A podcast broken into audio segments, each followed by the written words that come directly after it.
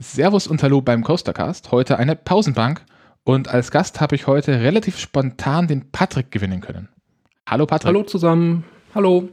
Ähm, du bist ein, ich nenne es mal salopp, normaler Hörer vom Coastercast. Äh, darf ich dich vielleicht erst ein paar private Fragen stellen, bevor wir dann zum eigentlichen Thema kommen? Ja, heute? klar.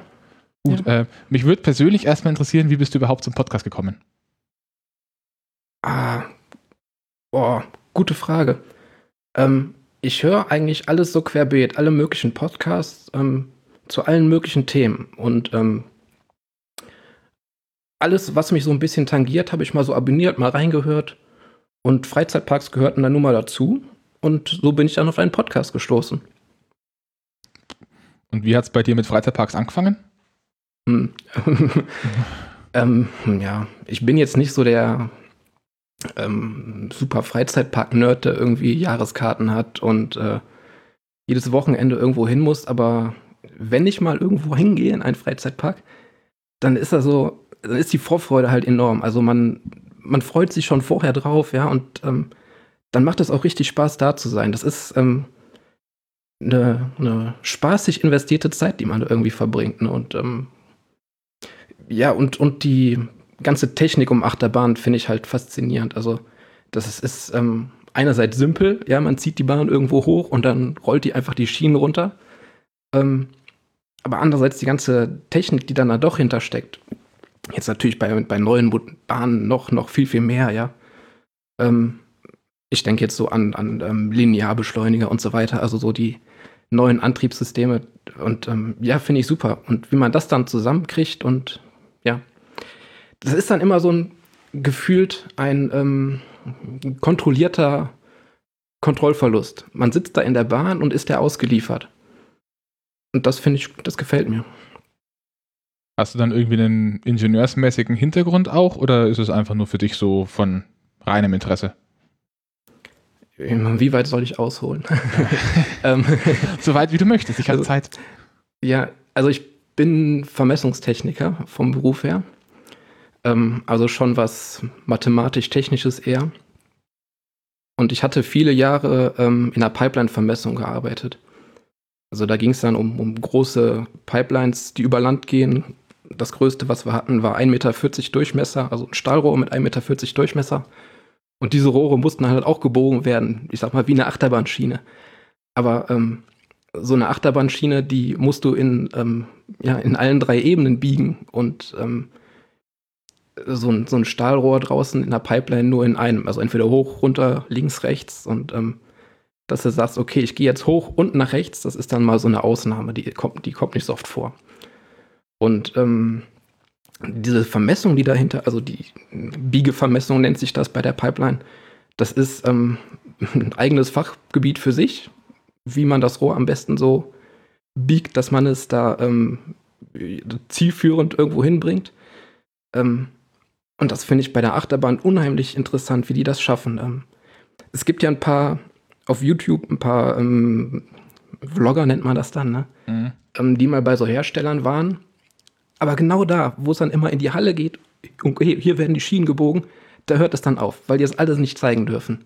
Also das, das habe ich unheimlich Interesse dran, wie die das hinkriegen, in diesen drei Ebenen die Schienen so zu biegen, ich, ich habe keine Idee. Wo, wobei, soweit ich weiß, wirklich äh, dreidimensional biegen ja im Moment noch gar nicht so viele tun. Ich weiß nicht, ob Mac das macht. Ich glaube, Vekoma brüstet sich gerade damit, dass sie die vor ein paar Jahren ersten waren, die das überhaupt gemacht haben. Und vorher hat man, soweit ich weiß, auch einfach geschaut, dass man halt äh, die Biegestellen so setzt, dass man auf einer Schiene nur in eine Richtung biegen muss jeweils. Ja, ja, genau. Das wäre dann die einfache Möglichkeit, klar.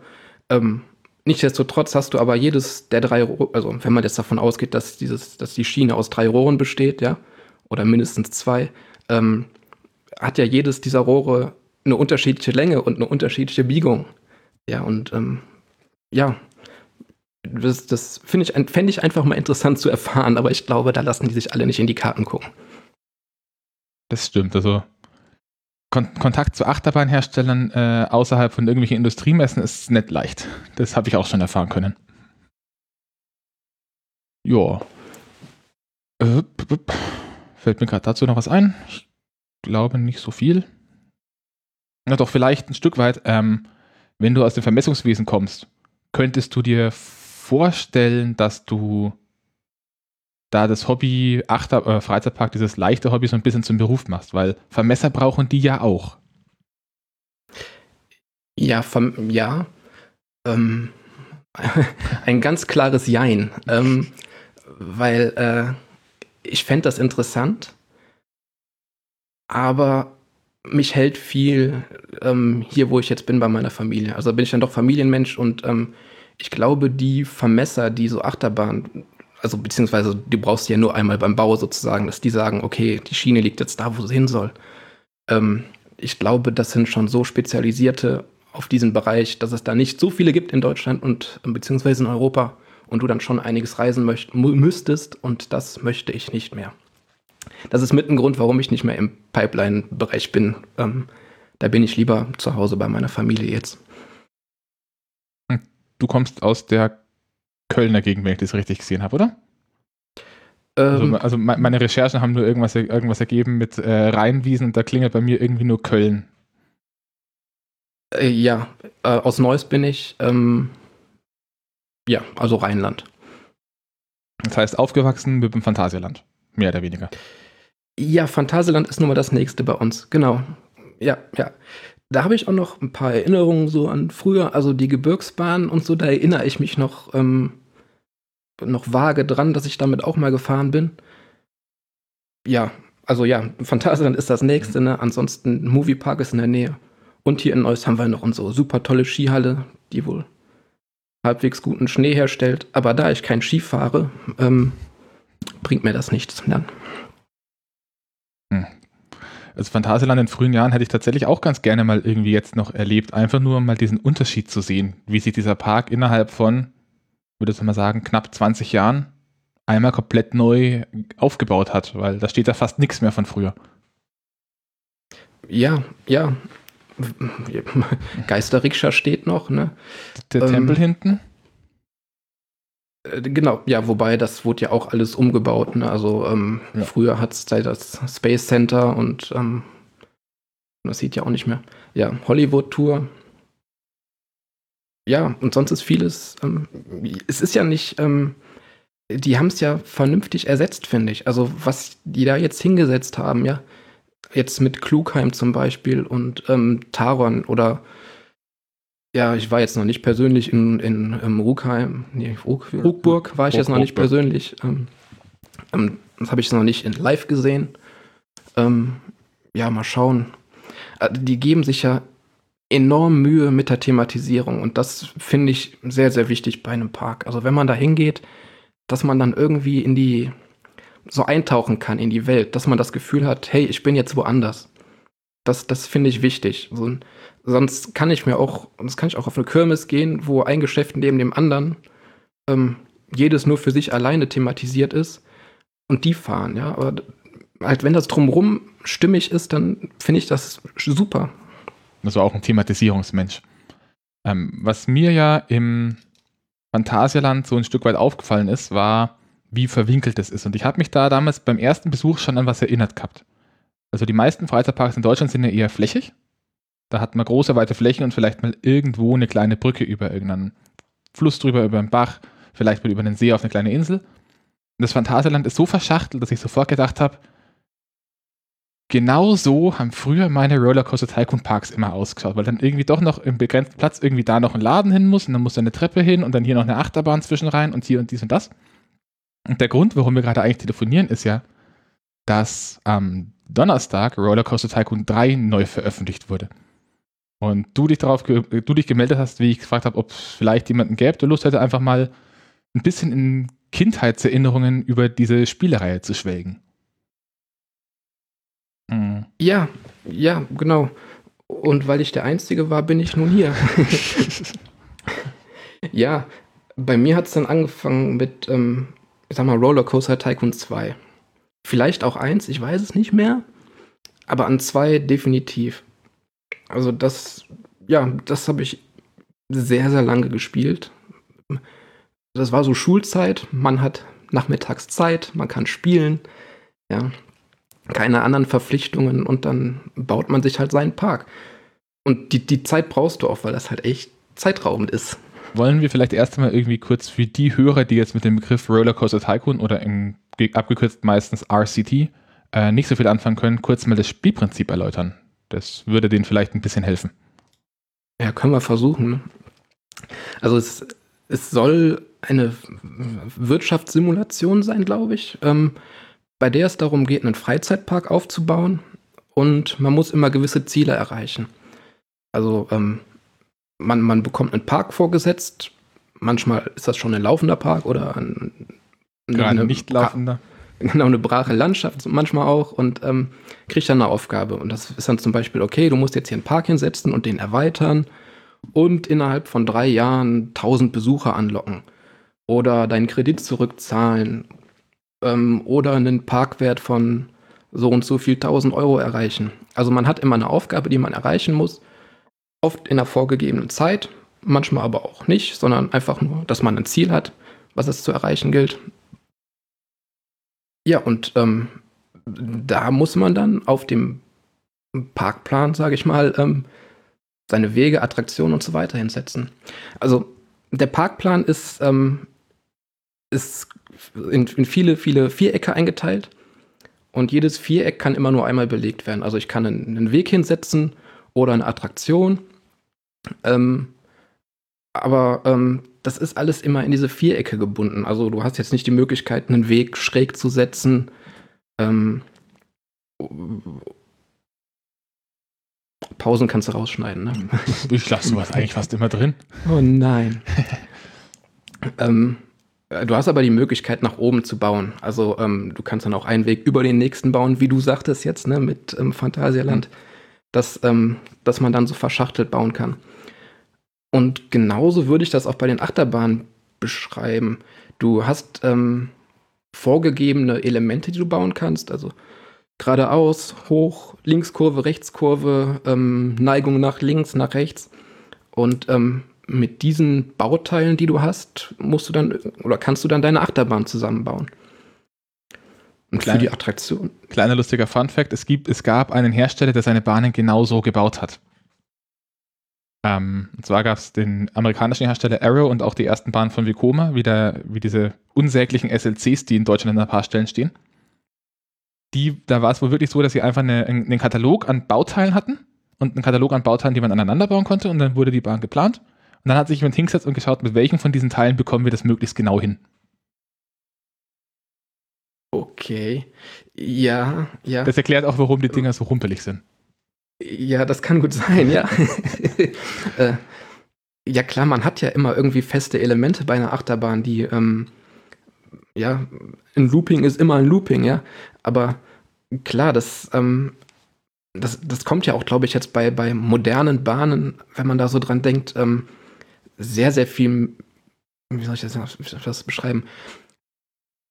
Sehr viel freier einerseits, also die ganzen Elemente passen sich sehr viel freier in die Umgebung ein, aber auch sehr viel stimmiger zueinander. Also jetzt wie eine Kurve in ähm, eine Schraube mündet oder so, ja, das, das mit, mit modernen Möglichkeiten, die die da haben zum Planen, wird das natürlich alles sehr viel angenehmer zu fahren. Und dann halt nicht mehr so wie, wir setzen ein Element nach dem anderen.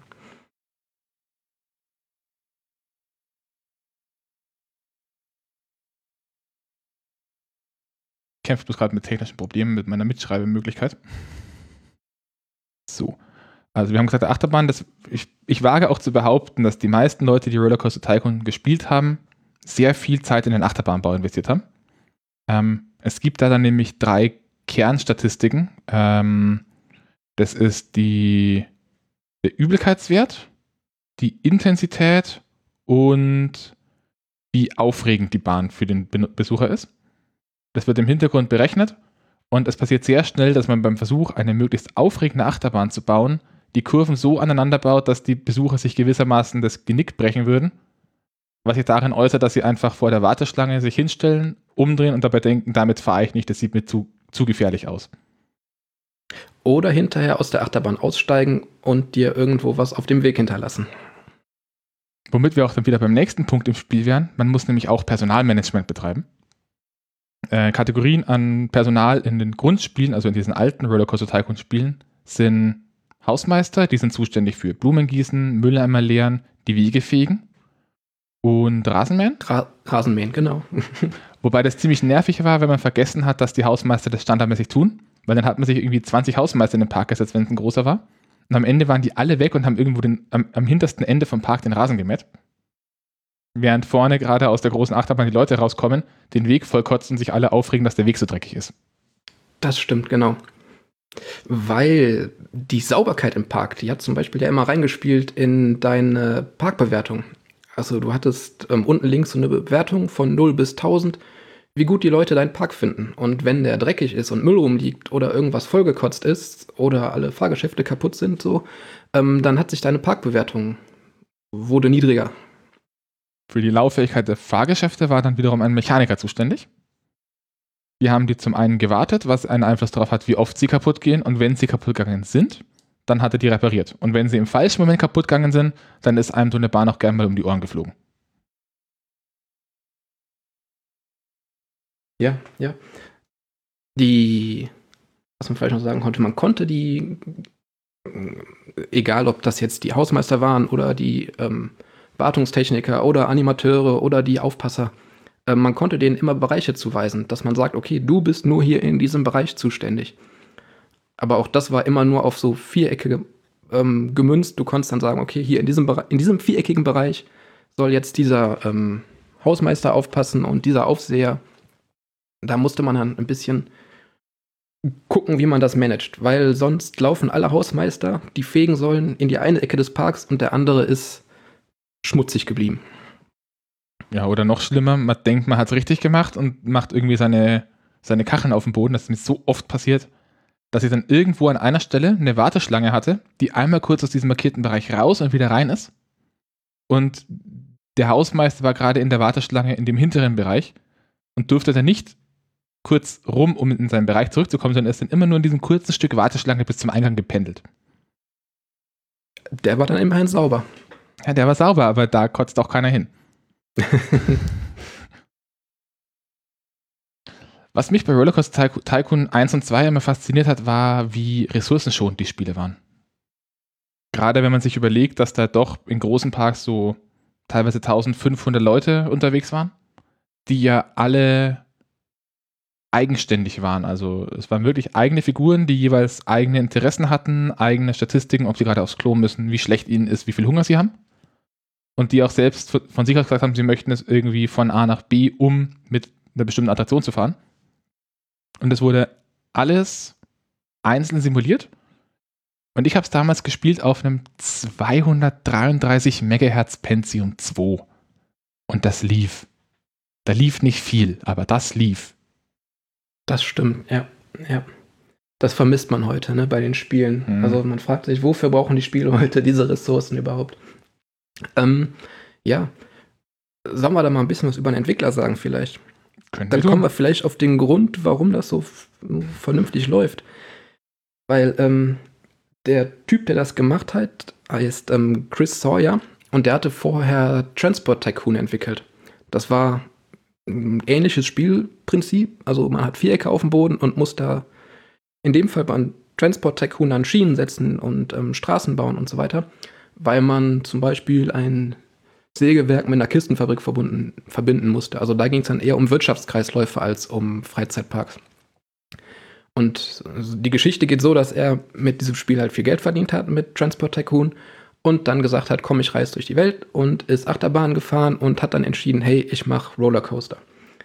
Und so geht die Geschichte, er hätte das dann ziemlich viel in Assembler programmiert. Also, ich sag mal, so wie ich das verstehe, ist Assembler ja näher am, äh, am Rechner dran, als äh, wenn du eine der anderen Programmiersprachen nimmst. Da müsstest du jetzt was zu sagen können. Ja, ähm, ich überlege gerade, ob es da ein schönes Beispiel für gibt, aber puh.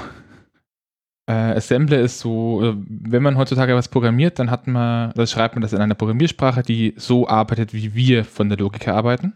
Aber ein Computer arbeitet ja mit komplett anderen Basistypen. Der arbeitet ja nur mit Nullen und Einsen. Und man muss jetzt dem Computer irgendwie sagen, tu, äh, vergleiche jetzt das, was da ist, mit dem, was da ist. Und dafür gibt es einfach eine Folge von 0 und 1, wenn die an der richtigen Stelle steht, dann tut der das. Nur mit 0 und 1 kann man aber auch nicht arbeiten. Weswegen eine so eine Sequenz, die einen Befehl darstellt, einfach in ein sogenanntes Mnemonik umgebaut wird. Und dann hat man halt anstelle von Vergleich das mit dem, schreibt man halt CMP und dann Ort 1 und Ort 2, dass man das halt einfach direkt vergleichen kann. Also man kann diese Assembler zu einem sehr großen Teil einfach eins zu eins in das übersetzen, was der CPU tut. Bei einem einfachen CPU. Also könnte, könnte das dann ein Grund dafür sein, dass das so ressourcenschonend arbeitet? Durchaus, ja. Man munkelt zumindest. Ein anderer Grund war wohl auch in der Grafik, denn, das haben wir noch gar nicht erwähnt, ähm, Rollercoaster Tycoon war ein Spiel in einer isometrischen Perspektive. Das heißt, man hatte so eine leichte Draufsicht und hat immer diagonal über diese Vierfachkacheln drüber geschaut. Und man konnte diese vier Richtungen, äh, man hatte einfach nur vier, vier Sichtrichtungen, die man auswählen konnte und konnte auch keine Höhen verstellen. Wenn man sich jetzt heutzutage die Spiele anschaut, ist es fast unvorstellbar, dass man keine freie Kamera hat. Und da hat dann einen Bekannten von ihm, offenbar, der Künstler ist, der hat ihm die ganzen Sachen gemalt und die ganzen Animationen gebaut. Dann haben sie die Animation genommen und zerlegt, haben die aufgeteilt in Einzelbilder, obwohl es wohl zum Teil wirklich 3D-Animationen waren, das sie hatten, haben das in Bilder übertragen und haben das dann wiederum ins Spiel, im Spiel verwendet. Das heißt, auch wenn das aussieht wie ein Stück weit 3D, ist das alles nur Bilder, die aneinander gehängt sind. Aber durchaus eine Menge Bilder, ne? wenn man dann nachher ähm, die einzelnen, ähm, jeden einzelnen Gast darstellen muss. Ne? Ja, nicht nur Achterbahn, sondern die Gäste, die Bäume, die Wege, alles übereinander kriegen muss oder so. Da kommt dann schon eine Menge zusammen. Es gibt auch, glaube ich, äh, die, die Zahl habe ich gerade nicht im Kopf. Also ein so ein Bild nennt man einen Sprite. Und es, oder eine Bildabfolge, die aneinander kommen kann, nennt man einen Sprite. Und es gibt in, zumindest im ursprünglichen Rollercoaster Tycoon, eine Obergrenze, wie viele Sprites sich gleichzeitig auf, dem, äh, auf, einem, auf einer Karte befinden können. Und das können dann entweder ganz, ganz viele Benutzer sein, äh, Besucher sein, die da rumlaufen, oder man baut halt zum Beispiel ganz, ganz viele Fahrgeschäfte. Und wenn man zu viele Fahrgeschäfte und Bäume baut, dann kann man unter Umständen weniger Besucher haben. Hat das Spiel das dann selber reguliert, dass dann keine Besucher mehr kommen? Es oder? konnten halt einfach keine mehr kommen. Wenn das Spiel versucht hat, einen Besucher einzusetzen, dann ging das halt nicht. Da war halt kein Platz mehr frei. Ah, okay. Also es wurde dann geregelt auf, auf, auf Basis des gesamten, gesamten Parks momentan und jetzt nicht auf dem, was jetzt gerade angezeigt wird. Okay. Genau, für den kompletten Park, also auf der kompletten Map. Weil man konnte ja, man konnte jetzt nicht ähm, reingehen, sage ich mal, so dreidimensional oder frei die Kamera schwenken, aber man konnte rein und rauszoomen. Auf drei Stufen. Ja, okay, aber drei Stufen. Aber hey, man konnte es. nee, aber man hat ja dann doch immer auf der auf der gleichen Stufe glaub, gearbeitet. Also ich zumindest, ja, ja. Auf dieser ganz nah dran. Was das. Äh ja, beim, beim Achterbahnbau bin ich manchmal eine weiter raus. Nö, ja, wenn es eine etwas größere geworden ist und man irgendwie so einen Überblick haben wollt, wo man jetzt gerade ist und dann paar Kurven setzen, dass man wieder auf die richtigen, in, in, die, in die richtige Richtung fährt. Ja, ja. Weil, wenn man so, so anguckt, Rollercoaster Tycoon 1 kam 1999 raus, was ja inzwischen 21 Jahre alt ist, ja. Rollercoaster Tycoon 2, der Nachfolger dann 2002, ist jetzt auch schon 18 Jahre her. Also, sagen wir mal so, als ich das Spiel gespielt habe, wenn da jemand geboren wurde, der darf heute Auto fahren. Also, es ist schon ganz schön lange her und ein ganz schön altes Spiel. Und damals haben wir das halt nur auf ähm, Röhrenmonitoren gespielt. Große Monitore gab es noch nicht. An 4K hat noch niemand gedacht. Ja, und ja, wie du sagtest, wir hatten begrenzte Ressourcen nur und es lief trotzdem und es hat trotzdem Spaß gemacht. Das klingt gerade irgendwie wie so ein äh, früher war alles besser. Wir hatten zwar nichts, aber trotzdem hatten wir Spaß. Vielleicht. Äh, nein, nein, nein, das will ich gar nicht so sagen, aber ähm, man braucht nicht so das, ähm, hey, super, super geile Shader haben wir jetzt hier in unserem Spiel.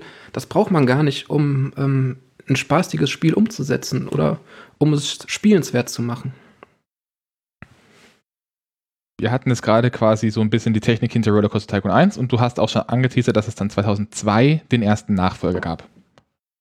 Ähm, der war allerdings nicht mehr von Chris Sawyer programmiert, soweit ich weiß. Und der war auch nicht mehr in Assembler. Da gab es dann wohl einen kompletten Rewrite von der zugrunde liegenden äh, Engine, von, also die Basis des Spiels wurde einmal komplett neu geschrieben. Und ich glaube in C, wenn mich nicht alles täuscht. Und dafür kamen ein paar ziemlich, ziemlich coole neue Funktionen dazu. Zum Beispiel konnte man in Rollercoaster Tycoon 2 richtige Gebäude bauen. Also man konnte, man konnte nicht nur Deko-Gegenstände platzieren und in die Höhe bauen, sondern man konnte auch Deko-Objekte wie Wände übereinander platzieren und dann Dächer oben draufsetzen. Hast du das mal gemacht? Also ich kann mich nicht daran erinnern, dass ich das früher mal gemacht habe, dass ich ähm, hingegangen bin und mir wirklich so die Mühe gemacht habe mit, mit ähm, Häusern bauen oder Szenerie bauen. Mir ging es dann früher immer darum, ähm, ja, irgendwie Achterbahnen zu setzen. Im, im Szeneriespiel ähm, habe ich das früher nicht gemacht. Also wenn ich das normale Szenario durchgespielt habe, da war das viel zu teuer. Ja, ja. Aber was, irgendwas kam in, Rollercoaster Tycoon 2 kam noch was dazu. Also es kamen noch mehr Fahrgeschäfte auf jeden Fall. Und noch irgendwas Wichtiges. Ich weiß bloß gerade nicht mehr was. Es kann ja auch nicht so wichtig sein. Ähm, was mich jetzt gerade interessieren würde noch, oder wo wir vielleicht einfach mal darüber kurz diskutieren könnten, ist, äh, wenn man sich die, die Landschaft der Computerspiele der letzten Jahre so ein bisschen anschaut, dann ist dieses Spielprinzip von Rollercoaster Tycoon ja offenbar bei Weitem nicht tot. Ganz im Gegenteil, das ist so lebendig wie eh und je. Ähm, was ist da eigentlich genau das Erfolgsrezept? Warum spielt das? Warum lässt sich das so einfach spielen? Warum spielen das so viele Menschen und warum gibt es so viele Programme, die dieses Prinzip implementieren? Das ist eine gute Frage. Ich, ich könnte es jetzt gar nicht so. Das würde ja in die Richtung spielen, warum ich das in die, in die Richtung abdriften, warum ich das gespielt habe oder was mir da so gefallen hat. Oder was, was dir da so gefallen hat. Ähm, ich weiß nicht, ist vielleicht die Einfachheit. Andererseits dieses, ähm, ja, jeder kennt Freizeitparks irgendwie. Und wenn man dann hingehen kann und den selber bauen kann, dann fasziniert das, glaube ich, die Menschen oder das macht dann Spaß. Es gab ja noch andere Ableger, so die, die dann in die Richtung gehen, okay, wir bauen jetzt einen Zoo auf oder so. Aber ein Zoo ist nicht so aufregend wie ein Freizeitpark zu bauen, wenn man wenn es so macht. Ja, also Freizeitparks finde ich persönlich da interessanter. Ähm, ja. Und ich glaube, das ist dann auch viel, ähm, ja, das Menschen, die heute groß sind, sage ich mal so, wie wir, ja, das ist dann halt so eine Erinnerung an damals, dass wir früher, die Jugend von damals hat dann Rollercoaster gespielt. Und das, das Spiel war ja echt richtig erfolgreich, ja, das ging ja ab wie sonst noch was. Und ähm, ja, ich glaube, dass das dann so, so eine Art Wehmut ist und ähm, heutige Spiele halt versuchen, das wieder aufzugreifen. Ja, dem ist nicht so viel zu, zu, äh, hinzuzufügen eigentlich. Kennst du eigentlich OpenRCT? Um das mal mit reinzuwerfen in den Topf. Ja, kenne ich. ähm, ich habe Rollercoaster Tycoon 2 habe ich bei mir irgendwie in meiner Steam-Liste drin. Und ich weiß gar nicht, wo ich es her habe. Keine Ahnung, irgendwie ist es bei mir in Steam gelandet. Und das Problem ist, dass unter modernen Betriebssystemen das nicht mehr ohne weiteres läuft, ohne irgendwie da ein paar Tricks anzuwenden. Außer man nimmt sich OpenRCT zur Hand, was dann, ähm, da sind die ja, glaube ich, hingegangen und haben das Originalspiel einmal dekompiliert, also wieder in Programmiersprache zurück übersetzt und das Ganze dann überarbeitet und für moderne Betriebssysteme lauffähig gemacht. Also dieses OpenRCT läuft dann problemlos unter Windows 10. Ähm, oder auch Linux und Mac, glaube ich. Hm. Ja, und man muss ihm dann nur noch die, ähm, ja, die Datenbanken, beziehungsweise die, die, ja, die Musik und die Grafiken vom Original Rollercoaster Tycoon zur Verfügung stellen und dann kann man das ähm, spielen. Und ich habe es letztens nochmal ausprobiert und ich finde es immer noch gut, es macht immer noch Spaß und die haben ein paar nette Erweiterungen reingebracht. Muss zu meiner Schande gestehen, ähm, ich habe einen Server damit am Laufen. Also man kann inzwischen als äh, Preview mehr oder weniger mit ein bisschen Gepfrieme dran, kann man das OpenRCT übers Netzwerk spielen. Mit mehreren Leuten in einem Park, die sich dann quasi auch die ganzen, das, das Geld und alles miteinander äh, einfach teilen. Also man kann dann einfach so einen Park auch komplett in den Ruin stürzen, indem man beschließt, ich möchte jetzt hier hinten aber einen riesigen 20 Felder tiefen See haben. Und da habe ich einen Server am Laufen, wo ich und ein Freund tatsächlich regelmäßig mal draufgehen und einfach mal wieder so einen neuen Themenbereich mit reinsetzen in den Park, den wir da haben. Ja, wow. nee, so weit bin ich noch nicht gekommen, dass ich irgendwie ähm, mit. Da hatte ich auch nicht das Bedürfnis für, dass ich sagen würde, hey, ich muss jetzt mit anderen zusammen einen Park bauen. Ähm, da ging es, also mir geht es dann irgendwie um die, ja, darum, dass ich meinen Park baue, ne? Dass ich dann meine Fantasie da spielen lasse, wie das aus, auszusehen hat und ähm, wo jetzt was hinkommt und ja. Nach RCT 2 kam dann RCT 3. Wie soll es anders sein? Und das war dann ein komplett anderes Kaliber. Das ist genau das Spiel, von dem wir, wegen dem wir hier, gerade sind, weil das jetzt eben am Donnerstag neu erschienen ist. Ähm, ich habe es mir auch gekauft, ich habe es auch schon gespielt. Es ist auch unter Linux unter der dem, äh, unter Proton lauffähig, also unter diesem Abstraktion, auf der Abstraktionsebene, die so tut, als wäre sie ein Windows funktioniert das auf meinem Laptop ziemlich gut. Ähm, und da wird es interessant, weil ich habe als Kind sowohl das Zweier als auch das Dreier viel gespielt. Und das Zweier habe ich vor kurzem auch mal installiert, auch als normales Spiel ohne OpenRCT. Und es fühlt sich noch genauso an wie damals. Und beim Rollercoaster Tycoon 3, da sind ein paar Elemente eigentlich äh, echt ziemlich schlecht gealtert, meines Erachtens.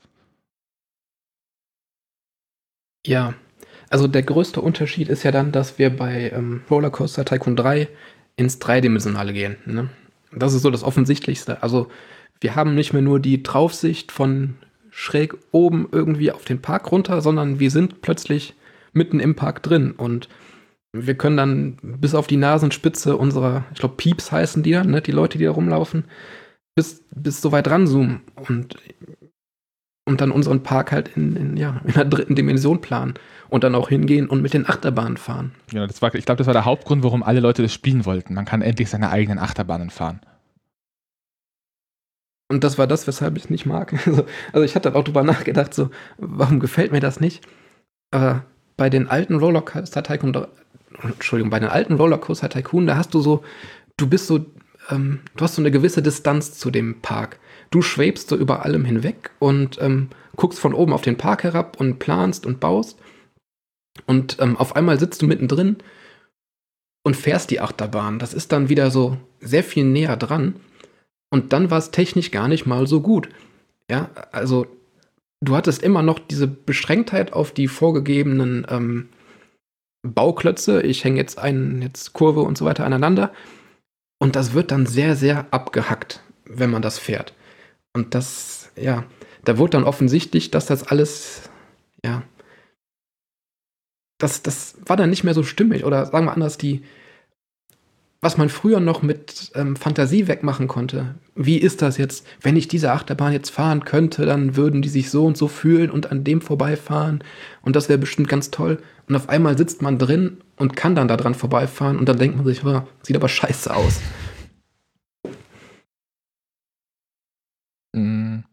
Es, mir, mir haben jetzt auch, also wie ich das jetzt gespielt habe, haben mir auch so ein paar Quality of Life Sachen gefehlt einfach. Also was Sachen, die einfach in, auch in Rollercoaster Tycoon 1 und 2 schon problemlos gingen. Sowas wie, wenn ich einen Weg habe und ich nehme einen anderen Weg von einem anderen Typen und ich klicke auf einen existenten Weg, dann wird der ersetzt. Ähm, ist mir zumindest jetzt intuitiv bei RCT 3 nicht gelungen. Man muss immer den Weg erst abreißen und dann neu bauen. Einfach so Kleinigkeiten. Also scheinbar war, war da doch zu viel Fokus, so meine Erklärung, äh, zu viel Fokus auf dem 3D. Weswegen einfach ein paar Dinge, die im 1er und 2er sehr leicht von der Hand gingen, plötzlich unglaublich aufwendig und unintuitiv sind. Ja, ja. Es war dann ja auch, glaube ich, nicht mehr so erfolgreich, ne, wie, die, wie die ersten. Man, man wollte dran anknüpfen und ja, hat nicht geklappt. Was Dreier war aber von den neuen noch das erfolgreichste. Also danach gab es dann so ein paar Problemchen. Also Chris Sawyer hat beginnend mit Teil, ich weiß nicht, ob es schon Zweier war oder ob es erst am Dreier war, die Namensrechte an Rollercoaster Tycoon an die große Firma Atari verkauft, die zu dem Zeitpunkt, glaube ich, auch ihre besten Zeiten schon hinter sich hatte. Und nach Rollercoaster Tycoon 3 haben die das Pferd gefühlt totgeritten.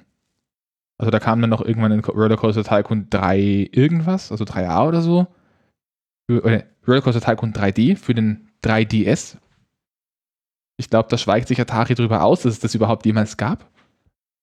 ähm, dann gab es irgendwie ein Mobile Game, dann gab es irgendwann eine Crowdfunding-Initiative für ein Rollercoaster Tycoon auf der Switch die aber ein kompletter Marketing-Gag war und eigentlich ein halber Betrug. Und das war am Ende auch nur eine Portierung von dem Handyspiel auf die Switch. Ähm, ich glaube, Rollercoaster Tycoon World ist der aktuellste PC-Ableger. Der hat irgendwie, äh, was hat denn der für eine Bewerbung, für Bewertung? Der ist auf Metacritics unglaublich schlecht bewertet.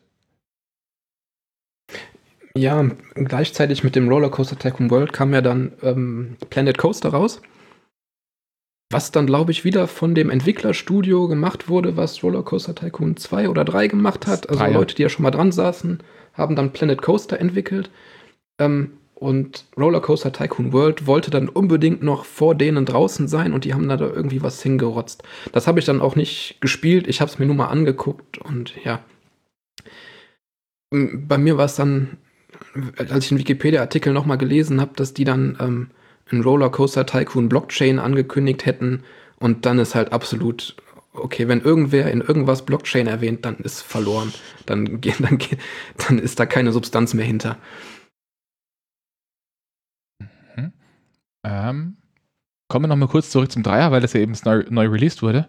Ähm, da muss ich ehrlich sagen, mich hat es sehr stark überrascht. Weil wenn man sich die Geschichte zwischen ähm, Atari, die, denen ja die Namensrechte an den Spielen gehören, und Frontier Games, die das Dreier entwickelt haben, so anschaut, dann sind die nicht im Guten auseinandergegangen. Ganz im Gegenteil. Das hat damit geendet, dass äh, Atari Rollercoaster Tycoon 3 irgendwann auf Steam gebracht hat. Und so nach ein oder zwei Jahren, so, das, so von Hörensagen her, äh, Frontier mal sich angeschaut hat, wie oft das auf Steam gekauft wurde um heraus und dann herauszufinden, dass die Zahlen, wie oft Steam das Spiel verkauft hat, hinten und vorne nicht zusammenpassen mit den Zahlen, die Atari für die Lizenzzahlungen zugrunde legt. Also sie haben einfach zu wenig Geld bekommen für die Verkäufe. Und das ging vor Gericht. Ich weiß gar nicht, ob die das inzwischen geklärt haben. Äh, auf jeden Fall konnte man seitdem Rollercoaster Tycoon 3 nirgendwo mehr kaufen, weil die Lizenzen ungeklärt waren. Und die Namensrechte für Atari laufen erst in zwei Jahren aus. Deswegen war ich ernsthaft überrascht, wie es hieß, es kommt ein neues Rollercoaster Tycoon 3 raus. Und das wurde jetzt auch nochmal ähm, auf den aktuellen Stand gebracht, habe ich gelesen. Ne? Also ich habe es mir jetzt auch mal geklickt, aber noch nicht ausprobiert. Ich habe da leider zu wenig, äh, also beim Zweier wusste ich, wie es ausschaut, beim Dreier habe ich, habe ich zu wenig, ähm, zu wenig Erinnerung daran, wie es aussah. Es kann durchaus sein, dass es besser ausschaut oder dass es vielleicht irgendwie, was ich, 4K kann. Bei mir läuft es, glaube ich, in Full HD, was das alte vermutlich auch schon nicht gekonnt hat. Ähm, aber das sind alles so gefühlt kosmetische Sachen, weil man merkt an solchen Stellen wie, ja, es ist jetzt alles HD. Aber die UI-Größen habt ihr halt nicht angepasst und es ist ein bisschen pfriemelig.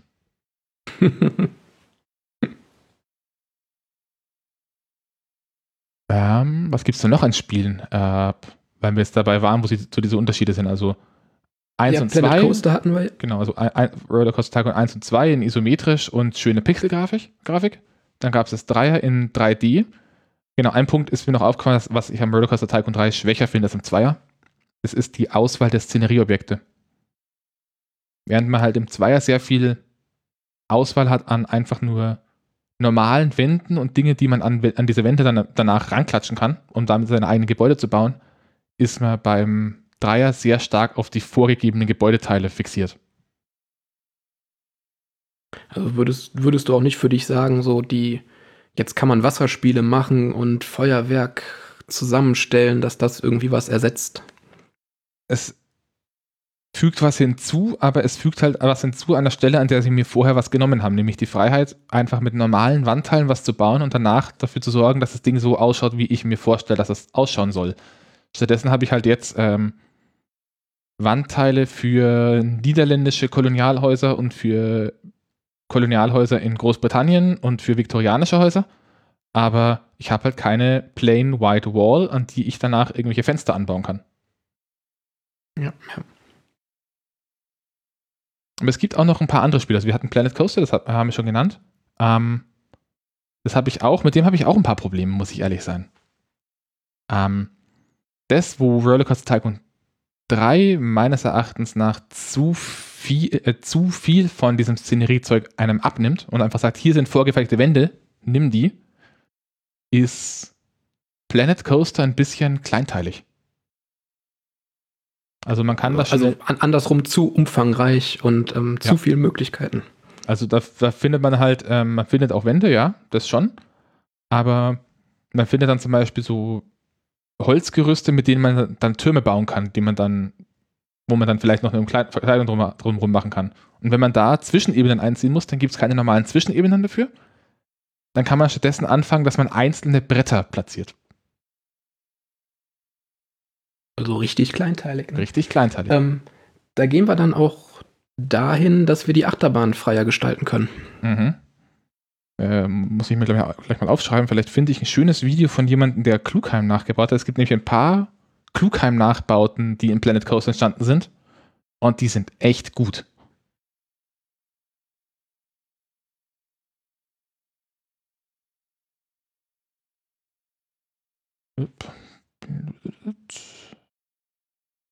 Man kann halt, wenn man sich die Zeit nimmt, und da reden wir dann wirklich von teilweise 100 Stunden aufwärts, dann kann man in Planet Coaster wirklich Dinge nachbauen, die von der Realität nur noch sehr schwer, äh, sehr schwer äh, zu unterscheiden sind. Ja, Sommer noch andere Spiele?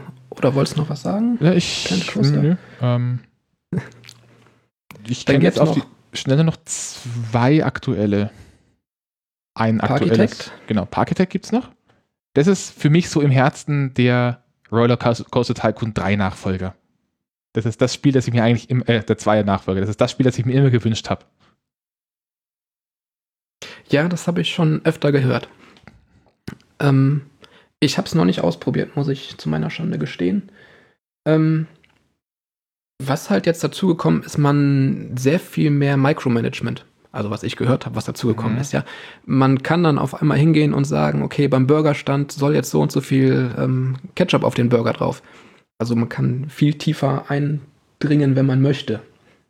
Also man kann. Oder relativ, bin ich beim falschen Spiel?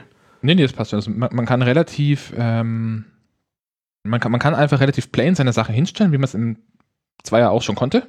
Das funktioniert auch. Man kann sich aber auch rein verlieren. Und man hat auch hier eben die Option, dass man kleinteilig arbeitet.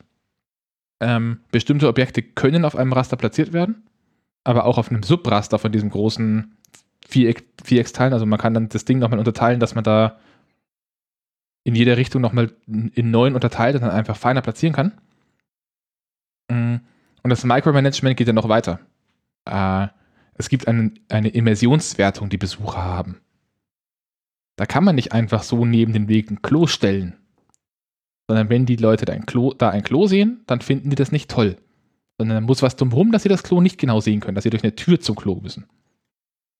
Und sie finden es auch nicht toll, wenn jemand mit einer, mit einer Sackkarre mit Kisten, in denen Burger Patties drin sind zum Beispiel, vom Zentrallager zu den, zu den Burgergeschäften laufen. Sondern dann muss man dann dafür sorgen, dass es, dass es, wenn sowas passiert, extra Mitarbeiterwege gibt, die nicht einsehbar sind für die Besucher. Ja, das habe ich gesehen. Aber wenn ich, wenn ich jetzt als Mensch, der einen Rollercoaster Tycoon gespielt hat, äh, das äh, sehe, dass ich jetzt noch die Ebene machen muss, dass ich gucken muss, dass die Immersion stimmt, nervt das nicht? Also, dass ich jetzt noch hingehen muss und jetzt noch Wege für meine Mitarbeiter bauen muss, mhm. stört das oder ist das gut? Ich, ich glaube, es hängt stark davon ab, wie man das Spiel jetzt genau spielen will. Also gerade wenn man die, die Szenarien durchspielt, dann braucht es das nicht unbedingt. Also es ist nie so, dass man eine Kampagne, auch wenn sie auf Parkwertung geht, deswegen verliert, weil man sich um solche Sachen nicht kümmert. Sondern es ist immer so dieses, wenn man es möglichst gut machen will, wenn man einen möglichst erfolgreichen Park haben will, wenn man eine Parkbewertung von 900 oder mehr haben will, dann muss man das im Auge behalten. Und dann muss man das von Anfang an mit einplanen. Und die hat Spaß gemacht? Ich habe da, ich weiß gar nicht, ich, hab, ich müsste jetzt Steam anmachen, um zu gucken, aber ich habe da schon ziemlich viele Stunden rein versenkt, obwohl es bei mir auf der Kiste nur so halbflüssig läuft. Dann läuft es bei mir gar nicht, okay. Naja, was heißt gar nicht? Ich habe einen, einen Laptop und lasse das Ding irgendwie unter, äh, was ist das für eine Engine? Na, wie heißt die große Engine, die im Moment ungefähr jeder benutzt? Unity? Genau, das ist in Unity geschrieben, das Spiel. Und Unity auf Linux ist die Hölle. Also ich habe Unity-Spiele, die laufen besser, wenn ich sie in einem emulierten Windows laufen lasse, als wenn sie bei mir auf der Maschine laufen. Okay, ja. Aber was, was ich habe, also vielleicht so das Resümee für das Spiel, was mir da ein bisschen, was ich das Gefühl habe, ist, das sind relativ junge Entwickler auch. Und gefühlt ist es so, dass die einfach mit Rollercoaster Tycoon 1 und 2 aufgewachsen sind und sich dann irgendwann gedacht haben, sowas brauchen wir wieder und sich dann einfach selbst hingesetzt haben und gesagt haben, wir bauen jetzt das Spiel, wie wir es als Kinder gerne gehabt hätten, wenn es die technischen Möglichkeiten gegeben hätte. Ja, wo wir wieder da sind, was wir vorhin schon mal gesagt hatten, ne? dass man irgendwie sagt, ähm, das, was man früher, was man so an Gedanken an früher hatte, dass man das nochmal aufleben lassen möchte. Ähm, ja. Außer den beiden Spielen, die noch kamen von Frontier zwischen Rollercoaster Tycoon 3 und äh, Planet Coaster, die beide ziemliche Flops waren. Die hießen irgendwie Thrillville und dann noch Thrillville mit einem Zusatz dahinter. Ähm, Kenne ich jetzt noch die, äh, die Theme Park-Serie, mit der bin ich aber nie warm geworden. Nee, nee, ich auch nicht. Nee. Das habe ich als vereinfachten Abklatsch von Rollercoaster Tycoon irgendwie in, so im Gefühl. Ja, ich habe es auch nur mal irgendwann auf der Playstation gehabt und auch nicht viel gespielt. Es hat sich auch eher so arcadig angefühlt. Also vom Spielgefühl kommt es eher an so ein heutiges Mobile-Game ran. Ja, das, da kannst du recht haben, ja. So, das waren jetzt eigentlich die normalen Aufbausimulationen in dem Bereich, die mir so auffallen. Ähm, ich habe noch einen Honorable Mention, um das mal so zu sagen. Der fällt aber ein Stück weit raus, weil das keine Wirtschaftssimulation in dem Sinne ist. Sagt den No Limits was? Ja, das sagt mir was. Das sagt dir was. Hast du das denn auch? ähm, nein, ich habe das nicht. Nein. Ähm, da gibt es eine Demo von und die habe ich ähm, mal gespielt, sagen wir so.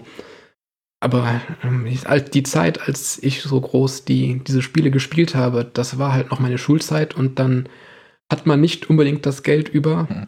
ähm, um sich jetzt nochmal so ein, so ein Spiel zu holen. No Limits ist halt ähm, eine sehr viel realistischere Simulation, aber nur von Achterbahn. Du kannst halt deine Achterbahn bauen und die werden dann physikalisch korrekt berechnet und du kannst damit fahren.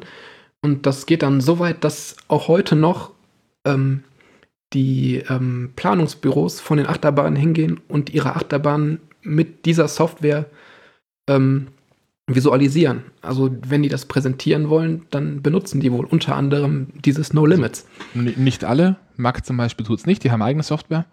Aber das bemerkt man auch an der Auswahl der Achterbahnen, die in dem Tool vertreten sind. Ähm, also es gibt inzwischen auch No Limits 2. Und bei ein paar von den Achterbahnen steht auch der explizite Herstellername und äh, with courtesy from, ich glaube Maurer und Gerstlauer und ich glaube auch Vekoma. Das ganze Tool hat als Ein-Mann-Projekt angefangen von jemandem, der sowas halt mal bauen wollte und ist aktuell de facto Industriestandard, wenn es um sowas geht. Ist aber mehr an einem klassischen Cut-Tool. Also man baut äh, die Achterbahn mit so einem Drahtgittermodell. Kann dann Seitenansicht, Draufsicht, auch ein bisschen in 3D im Zweier. Und dann am Ende sagt man, okay, ich habe jetzt fertig gebaut. Und dann wird dieses Modell gerendert und dann kann man es fahren. Oder, was der bedeutend spannendere Teil an dem Spiel ist, man kann die Achterbahn auch äh, operaten und dispatchen. Findest das spannend? Okay, ich fand das nicht so spannend, dass man da sitzt und sagt, äh, drück ein Knöpfchen, Bügel auf, Bügel zu, äh, los geht's. Ne? Nö, ja. Äh, ich finde es halt einfach mal so interessant, um es einfach mal durchzuspielen, gerade im, was da beim 2 noch dazugekommen ist, äh, das No Limits 2 kann jetzt zum Beispiel auch Switch-Tracks. Also man kann da jetzt auch äh, Storage-Chats bauen und einfach mal sich überlegen, okay, welche Schritte sind das eigentlich notwendig? Warum dauert es so lange, wenn es heißt, die Bahn fährt gerade nicht auf Kapazität und sie holen den Zug rein? Was ja in der Realität durchaus mal heißt, dass eine Bahn 10 Minuten bis 20 Minuten stillstehen kann. Warum ist das so?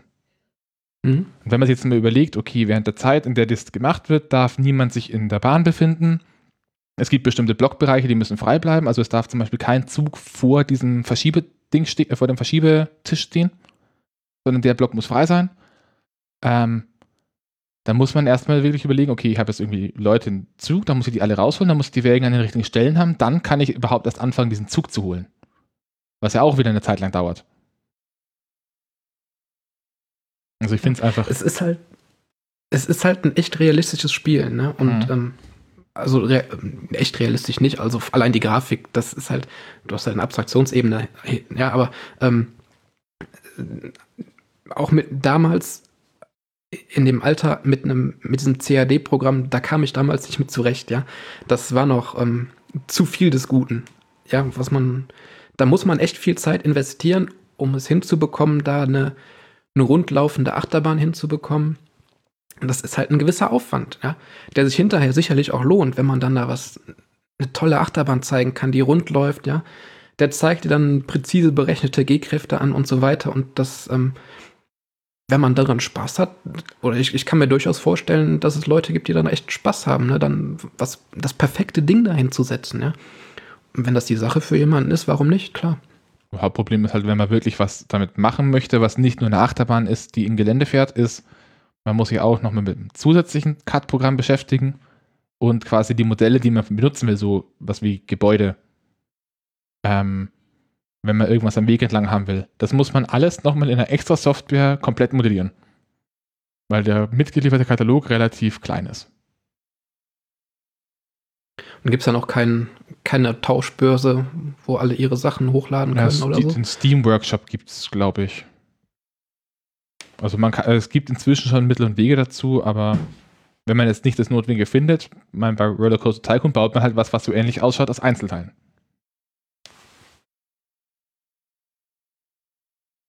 Und bei Parkitect hat sich inzwischen äh, eine eigene Subkultur herauskristallisiert, die komplexe Gebilde wie irgendwelche Star Wars Kampfläufer aus den einfachen geometrischen Blöcken im Spiel zusammenzusetzen. Also einfach nur aus Quadern und Kugeln.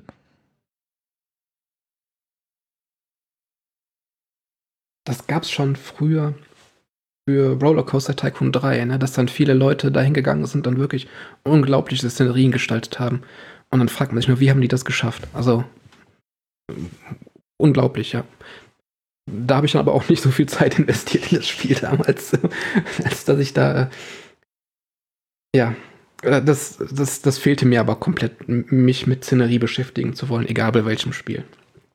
Das war immer nur das, was das Drumherum gehörte da auch nur zum Drumherum des Spiels. So halt mal was setzen, dass man da irgendwie sowas hat, was man als Themenbereich erkennen kann und dann ist gut.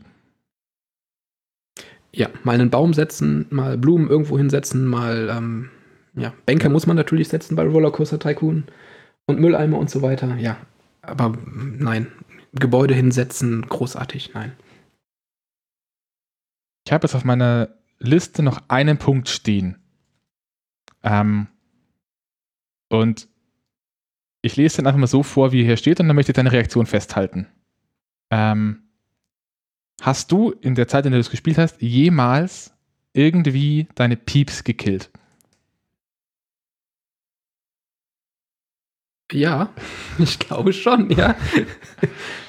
ich weiß nicht, ob absichtlich oder so, aber ähm, ja, ja, klar. Wenn du zum Beispiel einen Weg über äh, Wasser baust und dann reißt du den Weg ab, dann fallen die Leute ins Wasser und ertrinken irgendwann. Ja, bestimmt, ja. Also meine Lieblingsversionen waren immer den Shuttle Loop bauen, den kleinen. und die Geschwindigkeit auf viel zu hoch stellen, dann ist der Achterbahnzug am Ende entgleist und einfach in Einzelteilen über den kompletten Park drüber geflogen.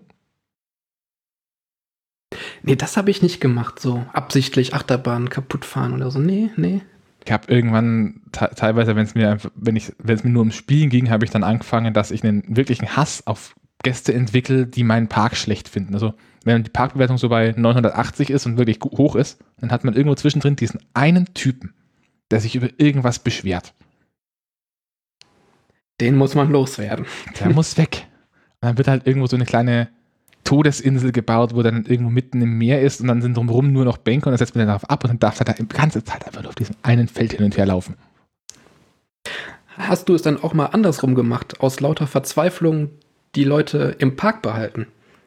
Natürlich. Also dann, es gibt ja diese Stoppschilder, da, wo die nicht durchgehen dürfen und dann äh, muss man die halt einsperren, wenn es mal sein muss. Wenn dann unbedingt jetzt kurz vor Abschluss der drei Jahre noch äh, 1000 Leute im Park sein müssen und man kriegt mit, oh, die wollen alle gehen.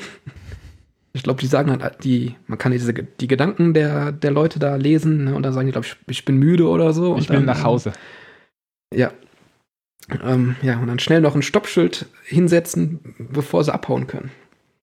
Dann sinkt aber wiederum die, äh, die äh, Parkbewertung, ne? die Zufriedenheit da. Ja.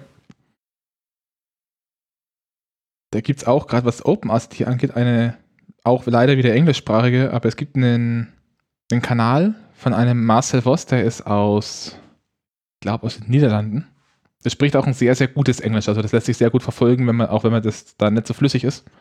Ähm, der sich da in die Feinheiten von dem Spiel so ein bisschen reinfuchst, was auch ziemlich witzig ist. Also der versucht dann irgendwie Achterbahnen zu bauen, die möglichst lange dauern. Äh, ich glaube, sein aktueller Rekord ist eine Achterbahn, da hat er zwei Bahnen, die sind gekoppelt. Und die sind so gebaut, dass äh, eine Fahrt auf der einen Bahn in echt länger dauert, also wenn man das einfach normal laufen lässt, länger dauert, als die Sonne noch existiert. Unsere Spielereien. Ja, diese Dinge, die liest man, die tauchen dann plötzlich auf einmal wieder auf, ne, auf irgendwelchen News-Webseiten oder GameStar oder wo auch immer, weil dann die Redaktionen nehmen sowas ja dankend an. Ne? So, mhm. Das sind schnell gemachte Artikel, schnell gemachte Klicks und dann ähm, taucht sowas plötzlich wieder auf. So alte Spiele, die dann nochmal so an die Oberfläche spülen. Ja. Mein, mein Lieblingsvideo in letzter Zeit war, da hat er ähm, die Mechanik von Labyrinthen. Ich meine, Labyrinthe waren ja scheiß langweilig in dem Spiel. Die hat ja keiner gewollt. Also Heckenlabyrinthe. Äh, ja, und ja er, stimmt. Und, und er hat sich die Mechanik von diesen Heckenlabyrinthen angeschaut und hat irgendwie ein Labyrinth gebaut, das relativ einfach äh, quasi nicht lösbar ist. Also es ist dann ein statistischer Prozess. Die Leute entscheiden sich halt für den Weg und es gibt, man kann ein Labyrinth so bauen, dass es eine Tendenz dafür gibt, dass die Leute zurück zum Eingang gehen. Das war dieses Labyrinth, was nur so eine Vereinf also sagen wir mal eine Hufeisenform ist. Ne? Du gehst auf der einen Seite rein, gehst dann geradeaus, dann knickt es einmal um 180 Grad und wieder zurück, so in der Art. Und zwischendrin hat man immer auf der linken Seite Einbuch, äh, Ab, äh, Einbuchtungen, genau. die einfach ja, nur ein ja, Feld genau. lang sind. Ähm, und da fand ich es dann witzig, der hat das Video veröffentlicht und am Tag danach gab es für OpenRCT einen Pull Request, also eine Codeänderung, die jemand eingebracht hat, mit der Überschrift ähm, repariert die Art und Weise oder ändert die Art und Weise, wie Leute in Labyrinthen ihren Weg suchen. Untertitel. Und sei es nur, um Marcel Voss zu ärgern. Für sowas muss man die Open Source Community aber lieben, ne? Ja. Äh, ja. ja. So. Ansonsten. Gibt es noch Fragen, die du gerne gestellt hättest, die ich nicht gestellt habe?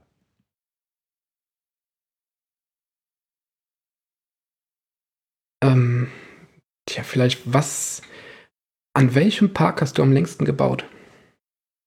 Hast du das noch irgendwie drin? Weißt du das noch? War das ein freies Spiel oder irgendeine Mission so? Ich glaube, ich habe meistens im freien Spiel Evergreen Gardens gespielt. Also Evergreen Gardens war ein, ein sehr, sehr weitläufiger Park, der auch ein relativ schönes Gelände hatte. Und da standen keine Attraktionen drin, aber es waren überall Wege verbaut.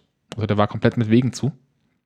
Und der wichtigste Trick bei, Trick bei dem Spiel ist, nachdem es da sowieso nicht nachdem den Leuten eh langweilig wird, weil die Strecken zu weit sind, erstmal alle Wege zu löschen. Dann hat, ja. man, dann hat man durchs Löschen genug Geld, dass man den Kredit zurückzahlen kann und sich noch eine Achterbahn leisten kann. Genau, ja, ja. Und ich fand diesen Park Bes einfach Besucherstrom. Ich, ich fand diesen Park einfach von der, Gesamt, von, der, von der Gesamtheit, wie er gemacht war, einfach wirklich diese Art und Weise, wie er aufgebaut war, ziemlich schön zu spielen. Ja, genau. Aber das, das habe ich genauso. Also erst den Besucherstrom abschneiden, ne? Weil Wege, die keiner erreichen kann, da musst du dich auch nicht drum kümmern, die musst du nicht sauber machen. Ja. Und ähm, sie bringen Geld ein, ja. Und es, es gibt ja auch diese, diese Aufgaben, wo, wo es dann heißt, hier, du musst den Kredit zurückbezahlen zum Beispiel, ja. Und dann ist das ähm, willkommenes Geld, was irgendwie einfach nur auf dem Boden liegt, sozusagen, ja. Man muss es nur einmal abreißen und dann gibt es wieder, ich glaube, 10 Dollar oder 10 Euro. Die Währung ist ja egal, ist ja egal, welche Währung du einstellst, es bleibt ja immer beim gleichen. Nicht ganz. Ich glaube, wenn man Yen einstellt, dann kommt ein Tausender dazu. Okay, ja. Also es gibt irgendwie so einfache Umrechnungsfaktoren, aber im Wesentlichen verschiebt sich immer nur das Komma. Und dann, ähm, ja, viel Geld, was einfach so rumliegt, was man nehmen kann. Gut. Dann,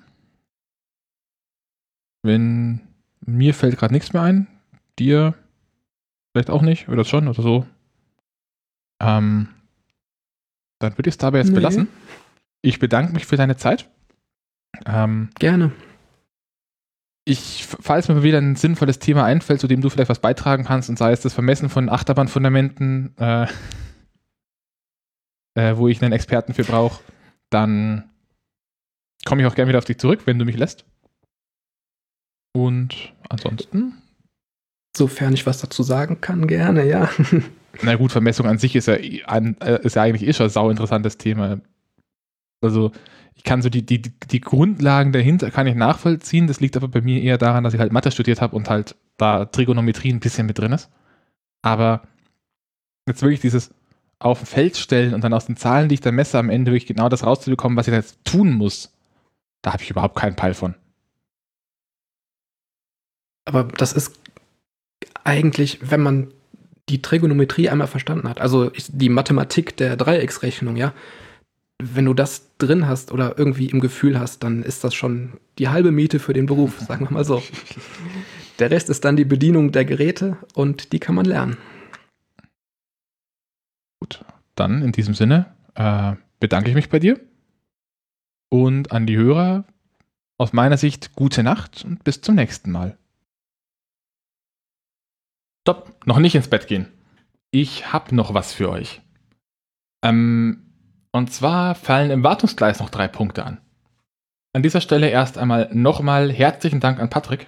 Ähm, ich wollte für Rollercoaster Tycoon einfach, irgendein, äh, einfach einen Gesprächspartner haben. Da hat er sich wirklich sehr spontan und absolut unproblematisch, unkompliziert bei mir gerührt. Ähm, fand ich absolut toll. Das Gespräch ist super gelaufen von, aus meiner Sicht, vor allem dafür, dass wir beide kaum Vorbereitungszeit hatten und vorher auch außer auf Mastodon ein bisschen was zu schreiben, nichts miteinander zu tun hatten. Ähm, also wirklich vielen Dank nochmal. Wir hatten noch kein Vorbereitungsgespräch oder ähnliches. Dann ist mir auf Twitter eine weitere Datenbank zugeflogen. Ähm, und zwar ist das die Datenbank coaster.cloud. Und ja, das ist die komplette Domain. Die könnt ihr so bei euch im Browser eingeben und ihr landet auf einer Homepage. Coaster.cloud ist ein Projekt von einer Person aus dem Ruhrgebiet auch, wie so viele deutschsprachige Achterbahnprojekte. Und das ist mal wieder eine Datenbank mit Attraktionen und Freizeitparks. Allerdings mit einem derzeit noch Wiki-Ansatz. Das heißt, jeder kann sich anmelden und Attraktionen und Parks bearbeiten, Informationen hinzufügen oder ausbessern. Und ihr könnt da ungefähr alles einmal counten. Das geht von Wasserrutschen bis hin zu kleinen Spielplätzen, die irgendwo als Wegverzierung am Rand stehen. Wenn ihr da rutscht, dann könnt ihr das counten, wenn ihr wollt. Und am Ende bekommt ihr natürlich auch wunder wunderschöne Statistiken. Ähm, was das Projekt für mich so interessant macht zusätzlich ist, es ist ziemlich jung, es ist äh, aus einem alten Projekt entstanden und ist erst im August live gegangen, also noch keine drei Monate alt. Dafür ist es wirklich ausführlich und der Entwickler hat auch immer ein offenes Ohr für Verbesserungsvorschläge. Ich selbst habe da schon zwei Sachen eingebracht, die wurden innerhalb von einer Woche implementiert. Ähm, das kenne ich so von kaum einer anderen Plattform. Schaut es euch wirklich einfach mal an. Ich, da kann durchaus was draus werden. Zuletzt habe ich auch noch Termine für euch. Und zwar werde ich Ende des Monats, genauer gesagt vom 22. bis 25. Oktober 2020, im Ruhrgebiet verweilen. Da war eigentlich ein Besuch in den Büros von Imascore angedacht, der jetzt Corona-bedingt leider nicht stattfinden kann. Stattdessen besuche ich, wenn nichts Großes dazwischenkommt, am 23., das ist der Freitag, äh, den Moviepark, auch für die Halloween-Saison. Und am Tag danach geht es für mich nochmal ins Phantasialand, Rookburg anschauen und nochmal Taron fahren. Solltet ihr also irgendwie in, den, in der Nähe sein, ähm, euch da vor Ort irgendwie auf ein Bier treffen wollen oder einfach mal so auf einen Schnack oder vielleicht für bei einem Fahrgeschäft anstellen, dann rührt euch einfach kurz auf den üblichen Kanälen, die findet ihr wie immer auf der Homepage. Abgesehen davon war es das. Ich gebe jetzt wieder zurück an meine alte Aufnahme fürs Tschüss. Tschüss.